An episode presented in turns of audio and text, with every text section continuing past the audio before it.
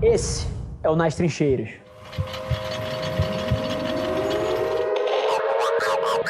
Duas coisas eu acho que são tendências gigantes dentro da criatividade. A primeira é a redefinição de quem pode ser criativo. Eu acho que, o, seja pela democratização do acesso aos dados, seja pelas diferentes plataformas que passaram a existir, criatividade é uma coisa que não fica só na mão do redator publicitário, não fica só na mão do diretor de criação, não fica só na mão do diretor de arte. É, o mundo de 2021 precisa que o diretor da conta de negócio seja criativo, que o mídia seja criativo, que o planner seja criativo.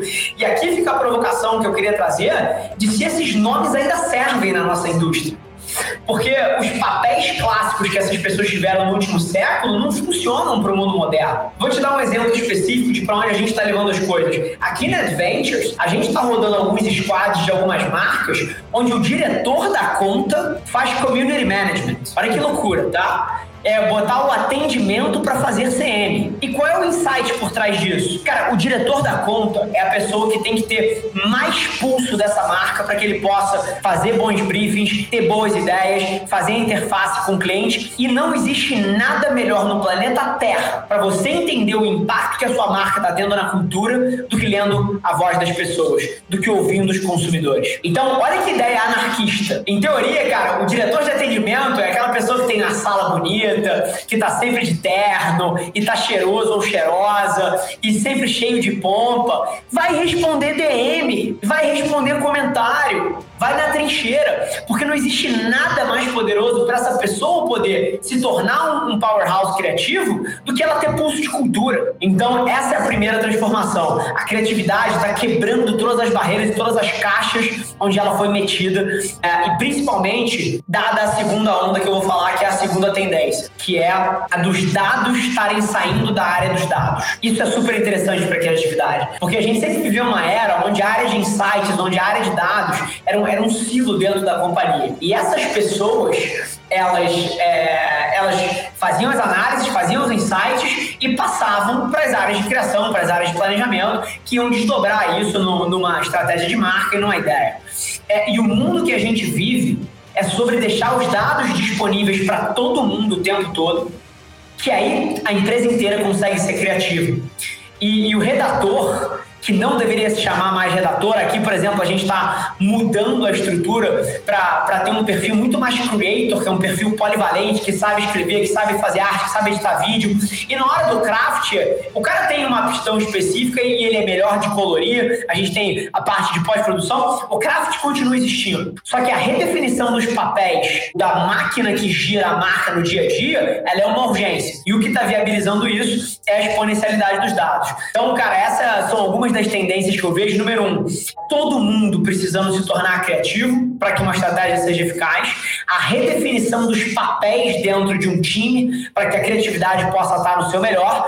E aqui, em último, cara, eu tinha falado dois, mas eu acho que tem um terceiro que eu gostaria que esse as pessoas parassem para ouvir. Então, se você não estava prestando atenção, agora é a hora de você ouvir, que é o, o papel do volume na qualidade das ideias.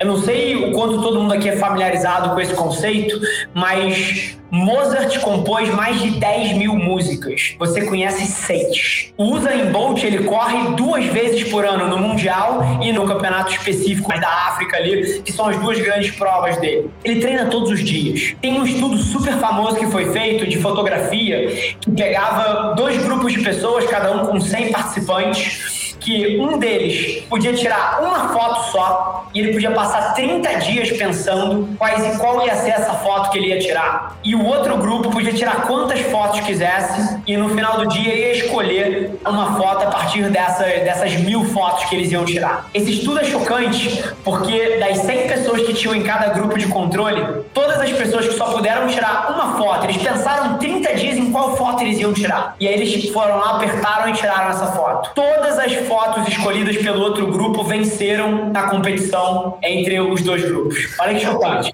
As pessoas que. E, e o outro grupo tirou em média 1.500 fotos. Então, do grupo que tirou 1.500 fotos e pôde escolher uma, todas essas foram melhores que a do grupo de controle que só podia tirar uma. Então, o que, que é isso? É o papel do volume na qualidade. E o mundo que a gente vive, a gente precisa redefinir um pouquinho essa ideia de que você precisa pensar, pensar, pensar para ter aquela ideia perfeita. E é muito mais sobre você jogar volume no mundo e deixar o mundo te ajudar a aprender o que, que funciona e a partir daí você melhora. Então, cara, essas são algumas das mudanças fundamentais que estão acontecendo e quem não tiver de olho nisso não tem a menor chance de vencer em 2021.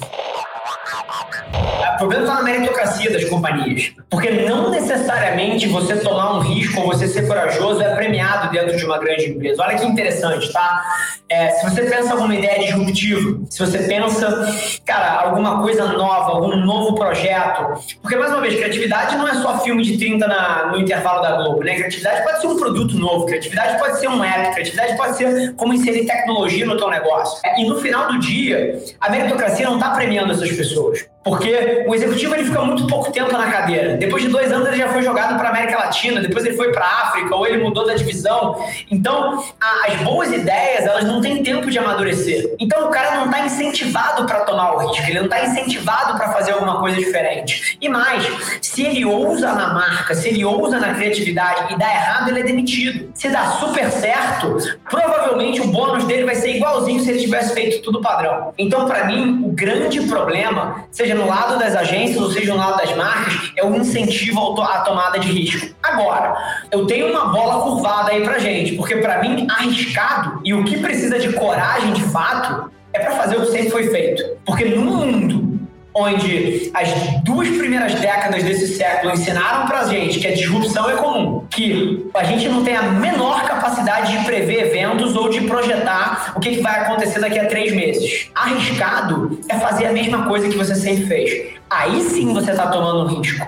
Você colocar para fora alguma coisa que você tem 70% de certeza e 30% de intuição, para mim, isso é minimizar risco. Você continuar se movendo, você fazer alguma coisa diferente, isso é minimizar risco. Porque você continuar fazendo o que você sempre fez no mundo que está mudando, isso para mim parece assustador. Então, assim, primeiro ponto, eu acho que se a gente quiser trazer coragem para os negócios, a gente precisa começar a remunerar as pessoas que são os tomadores de risco mas no final do dia, é, é curioso aqui que quando a gente pensa na, na definição disso tudo, é, para mim, arriscado e que o que precisa mesmo de coragem é ficar parado num mundo que muda e onde a gente não tem a menor capacidade de, de sobreviver se a gente não se adaptar. Isso para mim precisa de coragem. Esse foi mais um episódio da nossa experiência em áudio. E como eu já falei, eu adoraria saber que você está gostando do que a gente está compartilhando por aqui. Então não esquece, se você está tirando valor desse conteúdo, ia significar o um mundo para mim, que você tirasse um print da sua tela, postasse no Stories me marcando e aproveita para ir na sua plataforma favorita também e deixar um rating de cinco estrelas e um comentário lá, ajudando a gente a construir essa comunidade tão vibrante que move o Brasil para frente através do empreendedorismo e que fala desse Brasil que dá certo. É um prazer ter vocês comigo e a gente se vê no próximo episódio do podcast.